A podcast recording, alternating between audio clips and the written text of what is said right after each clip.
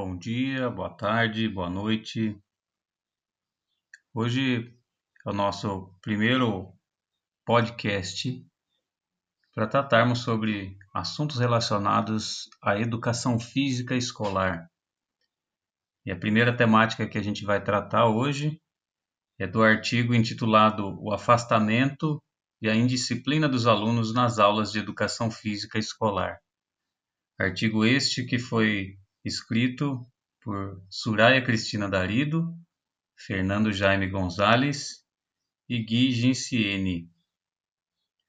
Esse trabalho ele faz parte dos textos publicados para o mestrado profissional em Educação Física em Rede Nacional ProF. Dando início a esse nosso nossa discussão de hoje, o que o artigo traz para nós é um questionamento sobre o que leva ao afastamento e à indisciplina nas aulas de educação física escolar. Os autores discorrem que esse afastamento ele pode ser causado por vários motivos. Um deles, bastante citado, não só por esse artigo, mas pensado por todos nós, é o caso da repetição dos conteúdos tratados ao longo da educação básica. Diferente de outras disciplinas escolares, a aula de educação física muitas vezes se torna uma aula repetitiva, baseada apenas num conteúdo que vai sendo trabalhado do sexto ao nono ano e também no primeiro, segundo e terceiro ano do ensino médio. Então, a repetição dos conteúdos, ele, eles dizem, ah, citam o quarteto fantástico, né, que é trabalhado a modalidade de futebol, voleibol, handball e basquetebol. No caso do futebol, mais específico ainda é o futsal. Futebol nem sempre trabalhado na escola. Esse é um dos motivos que eles citam, essa repetitividade. O segundo motivo é o insucesso e a exclusão nas aulas. Para isso, eles trazem também uma discussão que essa exclusão pode ser uma forma de proteção. O aluno não querer participar das aulas por se sentir exposto por ter seu corpo exposto, por não ser hábil o suficiente para aquela atividade. E essa situação gera provavelmente afastamento desse aluno. Incentivos que poderíamos usar na aula, como você pode, ele é muito importante mostrar para o aluno, não necessariamente verbalizado, mas através de atividades e atitudes que venham a incluir esse aluno.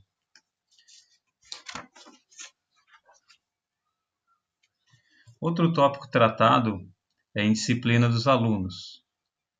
Caso específico dos alunos que são citados aqui no texto, daquele aluno que fica em pé quando é necessário sentar, que senta quando é para ficar de pé, que não respeita as regras do jogo, que conversa com o colega durante a explicação e depois pergunta o que é para fazer, é descuidado com o material didático da escola e roupas, interrompe a fala do professor e dos outros estudantes de forma impertinente e outras situações.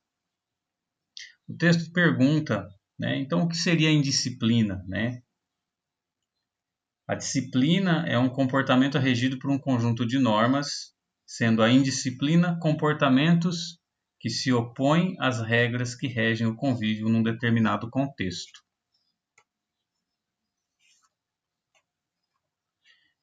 E nesse ponto eles citam que a indisciplina ela pode ser causada como uma forma de querer burlar as regras, de querer é, ser uma forma insolente, mas também a indisciplina pode acontecer pelo não conhecimento das regras. E esse não conhecimento das regras, ou burlar as regras, a gente tem que entender o porquê que isso vem acontecendo. Há uma complexidade no tema da indisciplina. Muitas vezes os jovens acusam a escola como causa do problema, em particular aulas desinteressantes, professores que não estão muito preocupados e até mesmo casos de bullying. Tudo isso pode levar à indisciplina. E eles trazem dois pontos. Né? Os gestores escolares e os professores existem forte tendência a atribuir às famílias toda a responsabilidade pela indisciplina de seus filhos, bem como a de assumirem o enfrentamento do problema. Por outro lado, há uma expectativa muito grande das famílias de que a escola imponha limites e ensine valores importantes para a convivência, como respeito à solidariedade. E você, o que você pensa disso? Você acha que os papéis estão invertidos? Você acha que através desses dois pilares a escola realmente conseguiria é, fazer essa expectativa que a família está esperando dela?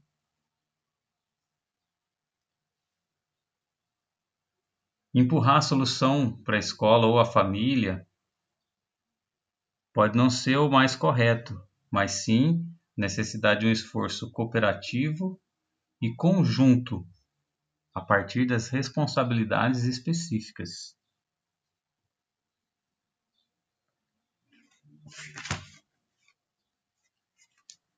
E depois o trabalho ele traz ah, problematizando o afastamento e a indisciplina dos alunos nas aulas. Então, não é uma solução simples. Né? O afastamento e a indisciplina, ela exige diálogo constante, reflexão constante e trabalho coletivo.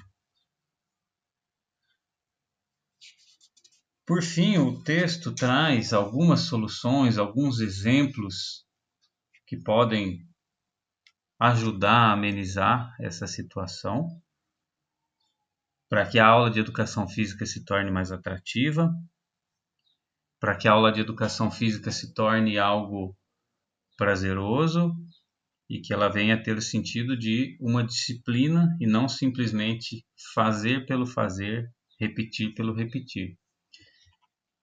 E o texto cita alguns exemplos. O primeiro exemplo que ele cita é chamado de modelo Sport Education, que é uma proposta didática para a educação física que tem ganhado adeptos no mundo.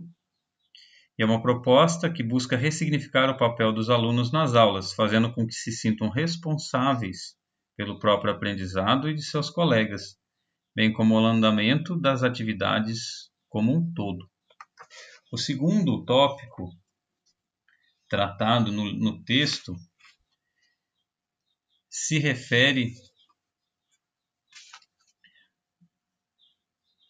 ao método Teaching Personal and Social Responsibility, ou TPSR, Modelo de Responsabilidade Pessoal e Social, que é uma proposta de intervenção pedagógica por meio de práticas corporais, que foi criado na década de 90 e a proposta surgiu com o intuito de ajudar crianças e jovens a responsabilizarem-se pelo seu desenvolvimento e colaborar com o bem-estar dos colegas. A outra proposta citada no texto é chamada de futebol callejero. Esse modelo ele trata o jogo de futebol como um momento de discussão positiva no sentido dos valores. Ele é trabalhado surgiu na Argentina e ele tem como característica três tempos, em que o primeiro tempo é onde acontece a distribuição das regras e a discussão das regras entre os jogadores. O segundo tempo é o jogo propriamente dito. E o terceiro tempo, onde acontece as discussões dos jogadores sobre o que aconteceu no jogo e o cumprimento ou não das regras, para que isso venha trazer benefícios para eles. E por último, o último trabalho a ser tratado é chamado de TGFU, Método de Ensino dos Esportes. Esse também é uma proposta que permite conciliar os modelos para o desenvolvimento de valores com outros modelos e traz como base o ensino dos esportes. Mais para frente faremos outras discussões trazendo com mais detalhes cada um desses modelos que possa ajudar vocês a compreenderem também. Espero que vocês tenham gostado desse podcast, que tenham entendido o artigo e que possam tirar as dúvidas, se necessário, através aqui do nosso link. Um abraço a todos e até a próxima.